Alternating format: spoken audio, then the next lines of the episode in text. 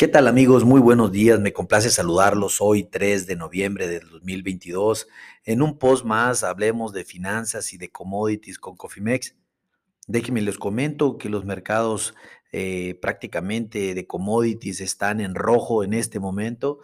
Los futuros de maíz caen aproximadamente 5 centavos en su cotización a diciembre para un valor de 6.82 centavos por buchel. Los futuros de soya caen 9 centavos por buchel para una cotización a noviembre de 14.30 centavos por bushel. ¿Qué hacen los trigos? Los trigos están un centavo a la baja nada más eh, en su cotización de diciembre para un valor de 8.44 centavos por bushel.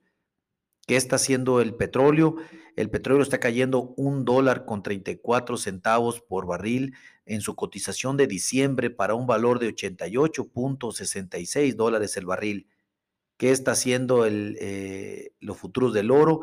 El futuro del oro está están cayendo 18.50 dólares la onza para su cotización de diciembre a 1.631.30 dólares la onza. ¿Qué está haciendo eh, el famoso peso, el superpeso nuestro? Se está depreciando prácticamente el 0.11%, algo como 2 centavos por dólar, más o menos para una cotización spot de 19.67 pesos por dólar. Bueno, eh, definitivamente después de, del resumen de política monetaria de la Fed de los Estados Unidos que dimos ayer, pues este es un efecto claro de lo que está aconteciendo hoy en la apertura de los mercados de commodities. Quédense con nosotros en un post más adicional. Hablaremos eh, de otros temas de relevancia como reportes de la Fed, qué está haciendo el maíz, qué está haciendo la soya, qué está haciendo el trigo, qué está haciendo el petróleo, qué están haciendo los metales. Los invito a que se queden con nosotros en un post adicional.